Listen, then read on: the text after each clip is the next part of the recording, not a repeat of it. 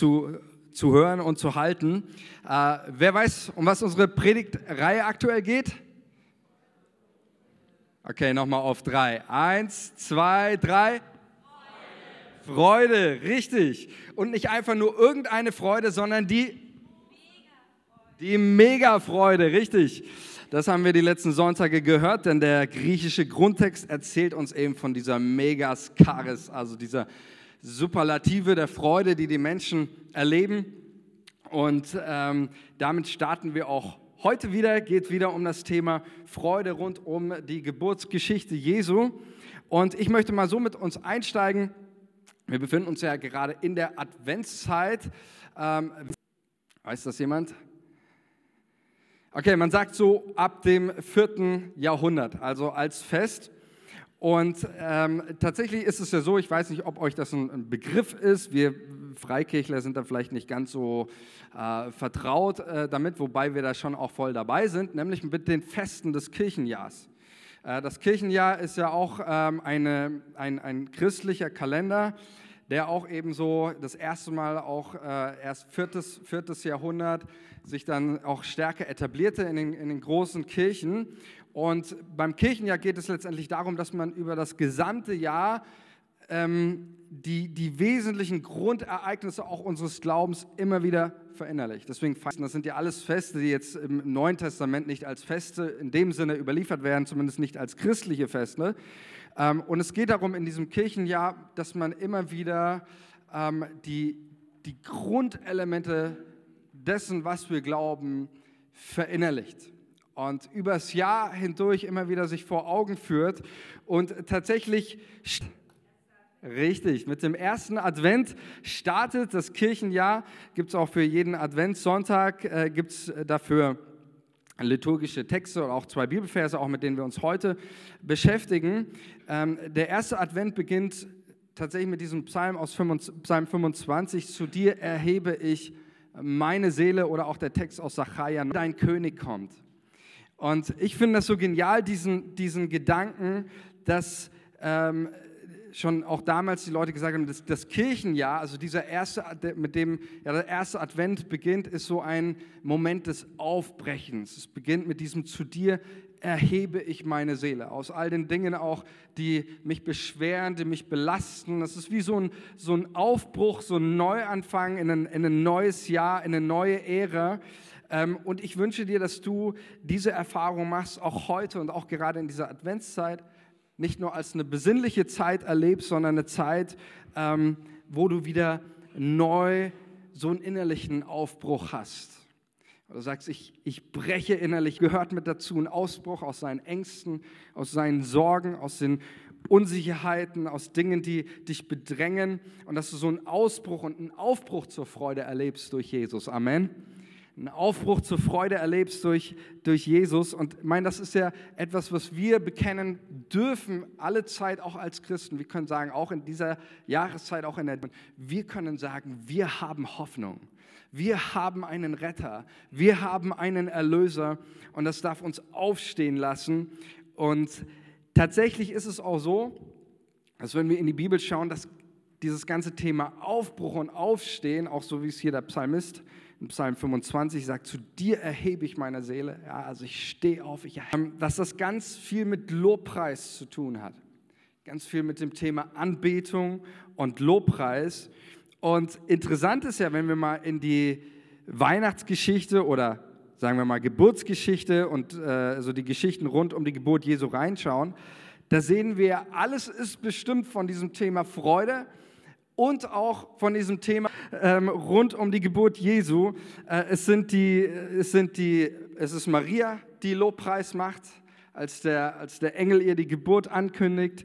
Es ist Zacharias, ja, auch der, der Vater von Johannes dem Täufer, ähm, der Lobpreis macht. Es ist Simeon im Tempel, der Lobpreis macht. Hannah macht Lobpreis im Tempel, als sie den kleinen Jesus sieht. Die Weisen aus dem Morgenland heißt es, sie kommen und sie beten den König der Juden an. Sie machen Lobpreis. Und die Hirten auf dem Feld machen Lobpreis. Da heißt es, sie, äh, sie sangen vor Freude. Und natürlich auch nicht nur die Menschen, sondern auch die Engel machen Lobpreis. Also überall, wo diese Nachricht von Jesus, dem König, verkündigt wird, ist die Reaktion der Menschen und des Himmels.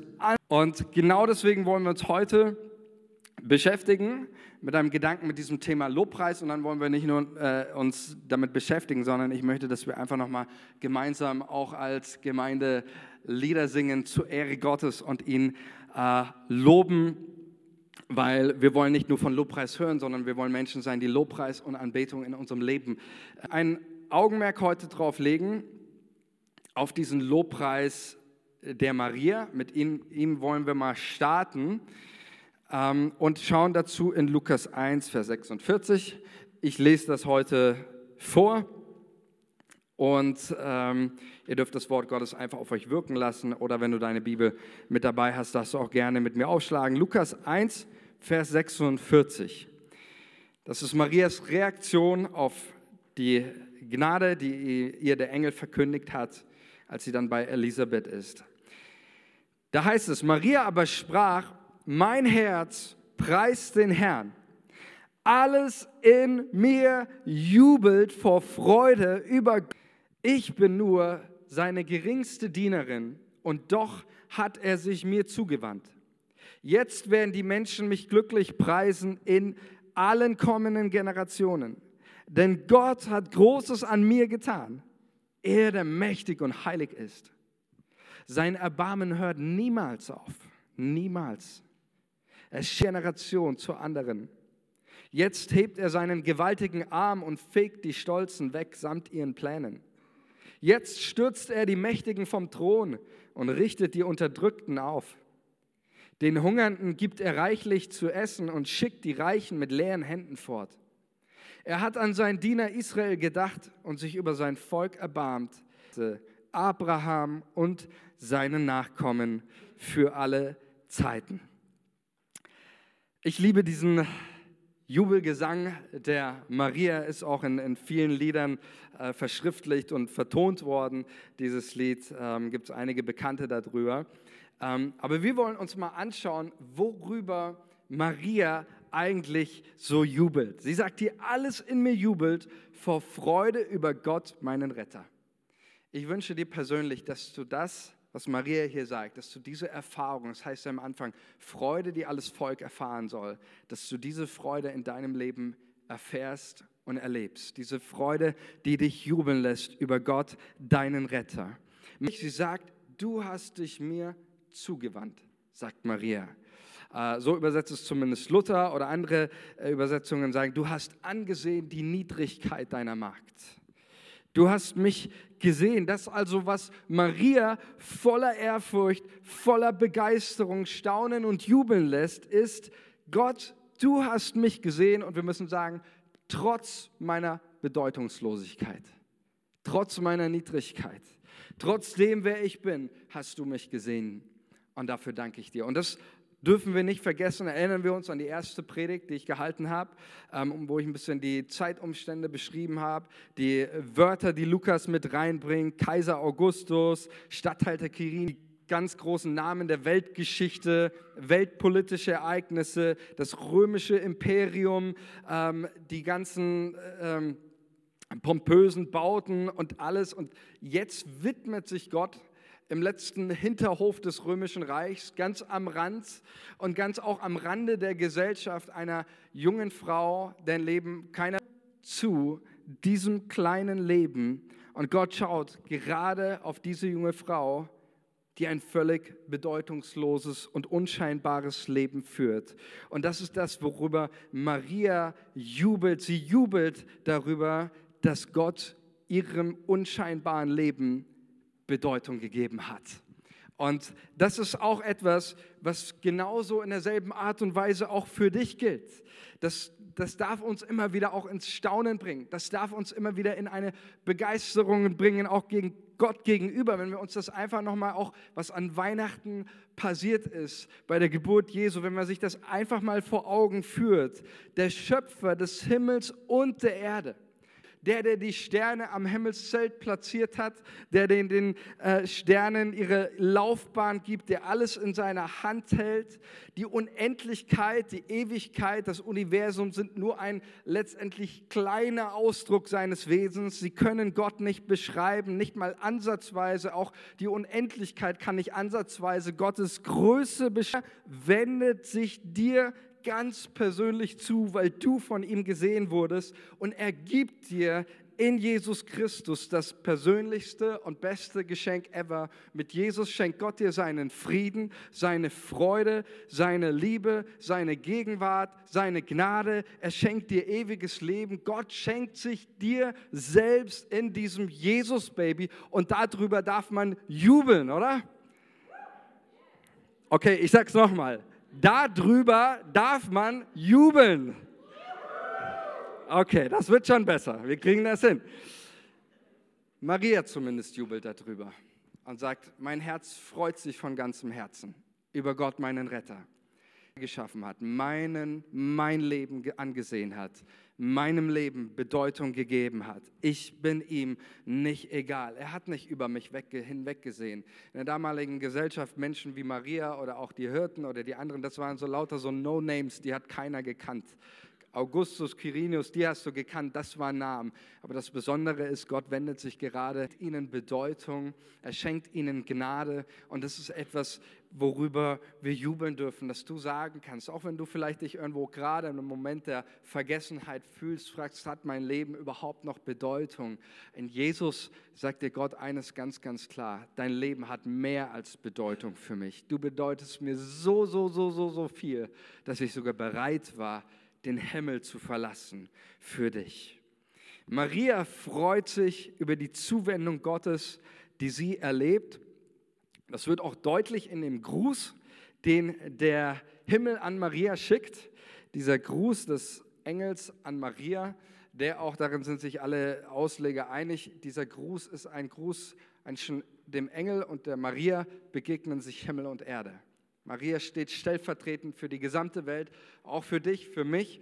Und der Engel grüßt sie mit folgenden Worten. Lukas 1, 26.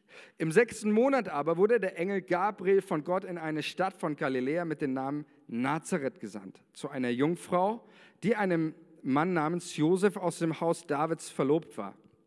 Und der Name der Jungfrau war Maria. Und er kam zu ihr hinein und sprach, sei gegrüßt, Begnadete der Herr ist mit dir. Sie aber wurde bestürzt über das Wort und überlegte, was für ein Gruß dies sei. Und der Engel sprach zu ihr, bei Gott. Ich finde diese Stelle sehr interessant, denn wenn ich das hier lese, ähm, wir lesen ja von den Hirten und auch von Zacharias und im Neuen Testament die Engelserscheinungen, alle erschrecken über die Engel. Ja, äh, und, und, die Angst packt sie, äh, als sie so einem mächtigen Wesen gegenüberstehen. Bei Maria heißt es aber, sie erschrak über den Gruß. Ja, sie aber wurde bestürzt über das Wort und überlegte, was für ein Gruß das sei. Also ich glaube, das wäre das Letzte, wenn mir da so ein mächtiger Engel in seiner Herrlichkeit begegnen würde, wäre das Letzte, woran ich denken würde, was sei das für ein Gruß. Sondern ich hätte eher Angst vor der Gestalt oder der, der Person. Aber Lukas möchte, dass wir unseren Blick auf den Gruß lenken, mit dem der Engel Maria begrüßt. Und da haben das ja letztens, äh, letzten Sonntag. Äh, wer war dabei letzten Sonntag? Da haben wir das ja gehört, dass Grüßen aus einer Wortfamilie mit welchem Wort kommt? Freude, richtig. Ich habe es gehört. Äh, Freude ist das, äh, äh, der, das Grundwort, der Stamm und Grüßen ist tatsächlich Teil dieser Wortfamilie. Der Gruß, mit dem der Engel Maria begrüßt, ist ein Gruß, den kannten die Menschen. Vor allem schwingt da mehr mit als einfach nur ein Hallo oder ein Gruß, sondern in diesem, mit diesem Gruß kündigen im Alten Testament die Propheten die Heilszeit, die durch den König, durch den Messias kommen wird, die kündigen sie mit diesem Gruß an. Was ist die Heilszeit? Nur ganz kurz. Im Alten ein Nachkomme des Königs Davids ähm, die Königsherrschaft antreten wird. Er wird seinem Volk Frieden, Sicherheit und Erlösung geben, sowohl geistlich, aber auch politisch. Und das ist die Heilszeit, die in, im Alten Testament von den Propheten vorausgesagt wird. Und zum Beispiel haben wir da einen ähm, dieser Ankündigungen in Zacharias Tochter Zion. Auch hier die Bibel fordert uns auf, laut zu jubeln. Juble laut, Tochter Zion. Jauchze, Tochter Jerusalem, denn siehe, dein König kommt zu dir. Gerecht und siegreich ist er, demütig und auf einem Esel reiten, und zwar auf einem Fohlen, einem Jungen der Eseln. Oder ein anderer Prophet namens Zephania kündigt auch diese Heilszeit an und fordert dann das Volk auf, jauchze du Tochter Zion, frohlocke Israel, freue dich und sei fröhlich von ganzem Herzen, du Tochter Jerusalem, denn der Herr hat deine Strafe weggenommen und deine Feinde abgewendet. Und tatsächlich sind im Grundtext dieses Juble Tochter Zion ähm, oder Jauchze Tochter Zion, freue, der Engel Maria begrüßt. Das ist exakt dasselbe Wort, dieselbe Reihenfolge. Im Deutschen kommt das nicht so gut rüber, aber hier schwingt in diesem Gruß, deswegen überlegt auch Maria, was für ein Gruß das sei. Denn mit diesem Gruß des Engels an ihr wird ihr diese Heilszeit, diese neue Ära der Freude und der Königsherrschaft, der Heilung und der Wiederherstellung angekündigt. Das ist das, was Maria hört vom Engel, jetzt kommt der Nachkomme Davids, der Messias, der seine Königsherrschaft antreten wird. Und deswegen ist auch immer, auch im Neuen Testament, die Reaktion auf Gottes gnädiges Handeln ist Lobpreis, ist Anbetung. Deswegen sagt sie, alles in mir jubelt. Vor du das letzte Mal vor Freude über deinen Retter gejubelt hast, ähm, das, was ich interessant finde, und mir ist das, mir ist das sehr wichtig, auf diesen Punkt auch hier noch drauf einzugehen, ähm, auf diesen Aspekt der, der Freude. Denn es ist ja interessant, ich habe das immer wieder gesagt, alle Momente rund um die Geburtsgeschichte Jesu wird immer von einem großen Wort überschrieben, nämlich mega Freude so steht es im griechischen Grundtext, diese überaus große Freude, ob es die Weisen aus dem Morgenland sind, ob es die Maria ist, ob es die Hirten sind, überall ist immer diese Überschrift große Freude. Das stimmt nicht ganz, denn ich, es gibt eine Geschichte, auch, die hat auch etwas mit der Geburt lesen hier von großen Weinen und Jammern. Es ist der Kindermord des Königs Herodes, der auch eine Reaktion auf die verkündigte frohe Botschaft war. Und dann lesen wir folgendes in Matthäus 2,16. Als Herodes nun sah, dass er von den Weisen betrogen war, wurde er sehr zornig und schickte aus gegen die zweijährig und darunter waren, nach der Zeit, die er von den Weisen genau erkundet hatte. Da wurde erfüllt, was gesagt ist durch den Propheten Jeremia, der das spricht. In Rama hat man ein Geschrei gehört, viel Weinen und Wehklagen. Rahel beweint ihre Kinder und wollte sich nicht trösten lassen, denn es war aus mit ihnen. Regelmäßig zu Weihnachten, denn diese Geschichte Kindermord des Bethlehem, der, die passt irgendwie auch nicht dazu. Und ich denke mir das jedes Mal auch so, mein anderer Evangelisten, Lukas hat diese Geschichte nicht, Markus, äh, Matthäus nimmt diese Geschichte mit rein und manchmal denke ich mir, Mensch, Matthäus, warum nimmst du diese Geschichte mit rein?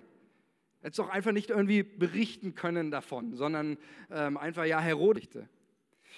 Und ich finde diesen Aspekt interessant, dass ja tatsächlich, während man in Bethlehem Jubelrufe hört, hört man zumindest, so sagt es der Prophet, im Rama lautes Wehklagen, lautes Schreien. Und Herodes hat die Kinder, ja so lesen wir es auch hier, er ließ Knaben in Bethlehem töten und in der ganzen Gegend. Dieser, dieser Kindermord. Und ich möchte jetzt nicht auf alle Details eingehen, aber ich möchte es einfach mal als ein Bild nehmen dafür. Rama ist Teil unserer Weihnachtsgeschichte. Und im selben Moment, als man die Freudengesänge in, in Bethlehem hört, hört man auch lautes Weinen, hört man auch lautes Jammern. Und ich glaube, dass diese zwei Gegensätze von überaus großer Freude und überaus großem Leid, die werden nebeneinander stehen gelassen. Und es ist wichtig, wenn es um Lobpreis geht, es geht nicht darum, irgendwie ein, ein ein Zumachen der Augen und irgendwie Verdrängen von, von Leid oder von Dingen, die es, äh, die es auch in unserer Welt gibt, sondern Lobpreis, das ist für mich so ein ganz wichtiges Bild, auch was hier dahinter ist, Blick auf das, was noch kommt. Ich weiß nicht, wie es dir geht, vielleicht denkst du manchmal so, naja, Freude, Jubeln, ist das nicht irgendwie ein bisschen unangebracht in unserer Zeit? Äh, nebenan Krieg in der Ukraine, Menschen verhungern, äh, Menschen sterben immer noch an Folgen von Gewalt, an Folgen von Armut, an Folgen von Krieg. Und dann wird man in der Kirche auch noch aufgefordert zu jubeln und sich zu freuen. Ist das nicht irgendwie ein paradox? Geht es jemand so wie mir? Ich frage mich das manchmal schon ein bisschen. Müssten wir nicht eher so ein bisschen ähm, von unserer Gefühlslage ein bisschen runterfahren? Aber nein, ich glaube, das, was die Bibel hier deutlich macht, beides steht nebeneinander. Beides wird auch immer Teil dieser Welt sein, bis Jesus eines Tages wiederkommt. Wie sagt er in dem Lobpreis, ja, jetzt äh, fegt Gott die Stolzen weg, jetzt richtet er die Unterdrückten auf, äh, jetzt entmachtet er die Mächtigen. Auch bis heute noch, 2000 Jahre nach diesem Jubelgesang der Maria, gibt es immer noch Mächtige auf ihren Thronen, die Menschen unterdrücken, die ihr eigenes Volk ausrauben, die ihr eigenes Volk töten. Es gibt immer noch Korruption, es gibt immer noch Gewalt. Wir brauchen nicht nur mit dem Finger auf andere zeigen, All das ist immer noch Teil unserer Wirklichkeit. Aber Lobpreis ist deswegen so wichtig, ähm, dass trotzdem überall in Rama, heißt es auch in Bethlehem, hört man lautes Jammern. Und doch darf ich meinen Gott fröhlich loben, weil mein Lobpreis immer ein Ausdruck auch meines Glaubens und meiner Freude, die ich habe, weil wir wissen auch als Christen, Jesus ist nicht nur einmal in die Welt gekommen, sondern er wird auch ein zweites Mal wiederkommen. Amen. Er wird sein Königreich aufrichten, ein Königreich, in dem es kein Leiden gibt, kein Tod, kein Mord, äh, keine Unterdrückung. Es wird dieses Friedensreich wird Jesus aufrichten und aufbauen. Wir erwarten einen neuen Himmel. Und deswegen dürfen wir trotz allem, trotz allem jammern, was es auch gibt, vielleicht auch in deinem Leben, in meinem Leben, in dieser Welt, dürfen wir aufstehen, Gott loben und ihn preisen. Warum? weil er unser Retter wird und weil er unser Retter, weil er unser Retter ist. Und das ist mein letzter Aspekt jetzt, ähm, wie du, wie kannst du über Jesus, wie kannst du Jesus als deinen Retter ähm, erleben und wie kannst du über Jesus als deinen Retter voller Freude jubeln. Und ein Schlüssel hierzu ist, dass du Jesus anerkennst als das, wer er in Wirklichkeit ist, nämlich Gott und König. Und wir sehen das Evangelium, als die Weisen aus dem Morgenland zu Jesus kamen. Da heißt es ja im Griechischen steht das Wort Magoi, was wir auch richtig übersetzt äh, mit Magier oder auch waren letztendlich hochokkulte Leute. Ähm, es waren königliche Hofbeamte, es waren auch Wissenschaftler. Ähm, das war aber in der damaligen Zeit und im babylonischen Reich äh, war Okkultismus und auch Wissenschaft zu betreiben, also eine Grenze sehr, sehr schwammig. Und äh, das waren königliche Hofbeamte, die sehr betucht waren, die sehr reich waren. Und sie kamen mit der Intention, so lesen wir es in Matthäus 2,2, ähm, mit der Intention, den König der Juden zu ehren und zu suchen. Wo ist der neugeborene König der Juden? Wir haben seinen Stern aufgehen sehen und wir sind, wir sind gekommen, um ihn anzubeten. Sagen. Wir wissen nicht, wie viele es waren, wir haben immer so das Wort drei im Kopf äh, wegen den äh, drei Geschenken, Gold, Weihrauch und Myrrhe. Ähm, es können aber auch nur zwei gewesen sein, es können aber auch weitaus mehr gewesen sein. Eher wahrscheinlich ist es, dass sie mit einer gesamten Delegation auch angekommen sind. Wenn sie diese kostbaren Schätze dabei hatten, dann war es auch nicht ähm, unsicher, alleine zu reisen. Und sie suchen den König der Juden und sie suchen ihn natürlich das waren Leute, die, die äh, waren selber Leute, die am königlichen Hof gearbeitet haben. Ähm, wo suchen sie ihn? Den suchen sie natürlich nicht irgendwo im Hinterhof oder in einer Scheune oder in einem Stall oder einem gewöhnlichen Haus, sondern sie suchen ihn da, wo man einen König sucht, im Regierungsgebäude. Bei der Oberschicht und deswegen gehen sie zu König Herodes. Ähm, er war ihre erste Anlaufstelle und er, König Herodes lässt die Leute zusammenrufen und Sie überlegen und sie lassen forschen, wo soll er geboren werden, der König der Juden in Bethlehem. Dann sehen sie den Stern. Sie sehen den Stern über, der, über diesem Ort, über diesem Haus oder Stall oder was es heißt. Es, sie wurden hoch erfreut. Sie gehen in das Haus und ich möchte einen kleinen Platzhalter hier lassen. Wir sind immer sofort schon mit unserem Gedanken, ja, sie bereiten ihre Geschenke aus, aber das ist sowas von untypisch. Und ich kann mir vorstellen, dass es auch für sie einen Moment des Zögerns gab. Wenn wir uns das einfach mal vorstellen, das waren königliche Leute, wahrscheinlich mit, mit äh, Gewändern, äh, so viel wirst du nicht mal in deinem Leben verdienen, so viel haben die gekostet. Und sie kommen da rein, sie haben was ganz anderes erwartet. Sie sind zuerst zu König Herodes gegangen, ins Regierungsgebäude, dann gehen sie in diesen, diesen Stall da und finden ein kleines Baby da in so einer Krippe liegen. Ich glaube, dass es für sie auch ein Moment der Entscheidung war, zu sagen, diesen König anbeten. Und das ist genau das, was sie machen. Sie geben diesem kleinen Jesus, sie geben ihm die Ehre und sie bringen, sie bringen Schätze mit. Drei, äh, von dreien wird uns hier äh, überliefert: Gold, Weihrauch und Myrrhe. Die Kirchenväter Origenes und äh, Irenäus haben das schon treffend ausgelegt. Magier nach Bethlehem anzubeten den Herrn und taten ihre Schätze auf und brachten kostbare Gaben dar. Gold dem großen König, Weihrauch dem wahren Gott und Myrrhe für sein Begräbnis. Ja, also Gold ist der Rohstoff des Königs. Mit Gold drücken die Menschen ihre Wertschätzung aus, ihre, ihre, das, diese Kostbarkeit, geben ihm, bringt schon die Krippe gleich mit dem Kreuz in Verbindung, denn Myrrhe gibt es zweimal im Leben von Jesus, einmal zur Geburt. Und wo kriegt Jesus noch Myrrhe? Am Kreuz, richtig. Die römischen Soldaten geben ihm dieses berauschende, war ein starkes Betäubungsmittel, geben ihm dieses berauschende Getränk mit Wein gemischt, um seine Schmerzen am Kreuz äh, zu lindern, was Jesus aber ablehnt. Ähm, und dann haben wir Weihrauch. Und Weihrauch ist das Zeichen der Anerkennung als Gott. Im Alten Testament lesen wir in Exodus 20, Vers 36 über Weihrauch.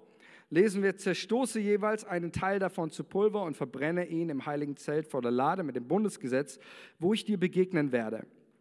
Dieses Weihrauch, ich bin selber hier ganz äh, durchmischt, okay, diese Weihrauchmischung soll euch als etwas Besonderes gelten.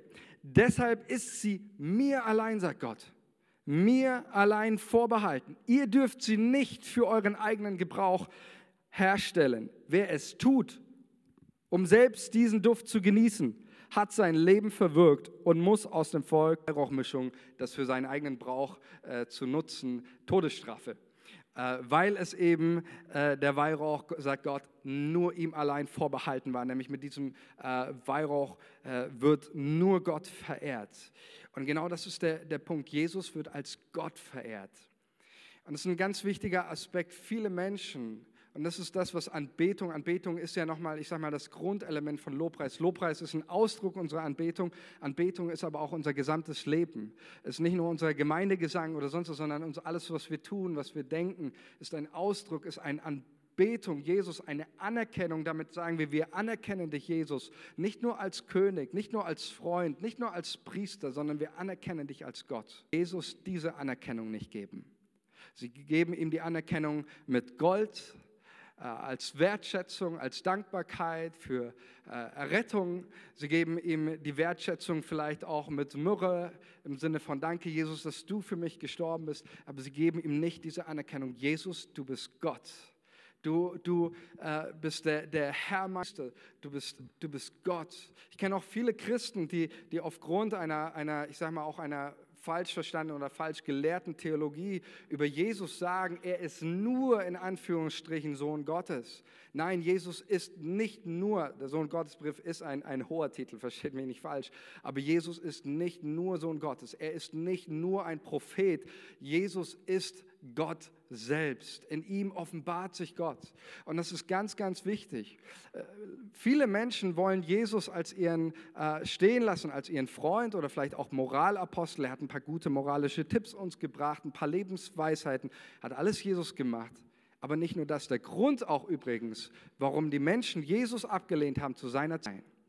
In einem Streitgespräch, auch mit den Schriftgelehrten, das Jesus hatte, da ging es auch damals darum, ähm, ging es um Abraham und dann sagen die Schriftgelehrten zu ihm und sagen, ja, woher willst du denn das wissen? Du äh, bist, ne, bist gerade mal 30 Jahre alt, Abraham ist schon längst tot. Und Jesus sagt zu ihm, schon bevor Abraham war, war ich. Und dann heißt es, die Schriftgelehrten, sie hoben Steine auf, von Ewigkeit her zu sein und ewig ist nur Gott. Und deswegen, wenn wir Jesus anbeten, wenn wir Jesus loben, wenn wir Jesus preisen, dann heißt das auch immer, wir anerkennen ihn als König als Gott. Und ich glaube, dass wenn wir das tun, wenn wir uns heute aufmachen, auch in den nächsten Liedern, die wir gemeinsam singen, Band, ihr dürft auch schon mal nach vorne kommen, äh, wenn wir in diesen Liedern, die wir einfach gemeinsam jetzt nochmal mit euch als Gemeinde singen wollen, ähm, darf etwas ausgedrückt werden von, von dieser Anerkennung, Jesus Christus, der, der Mensch gewordene Gott, der in unsere, in deine Welt kam.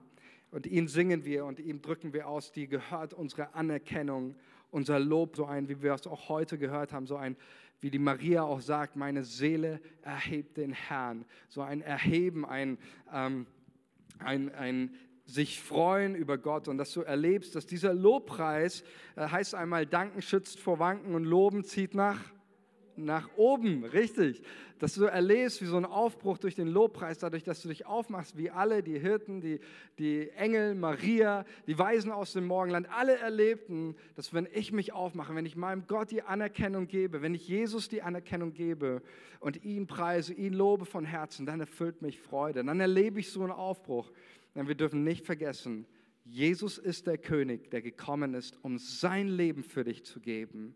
Um dir, er kam in deine und in meine Welt, um, um dich zu erlösen, um dich zu, zu retten. Wir dürfen, wie Maria, jubeln über Gott, unseren Heiland. Und wir wollen mit euch das erste Lied singen. Das äh, kennt ihr sicherlich auch ohne Text, zumindest die meisten hier. Herbei, o oh ihr Gläubigen. Kennt das jemand?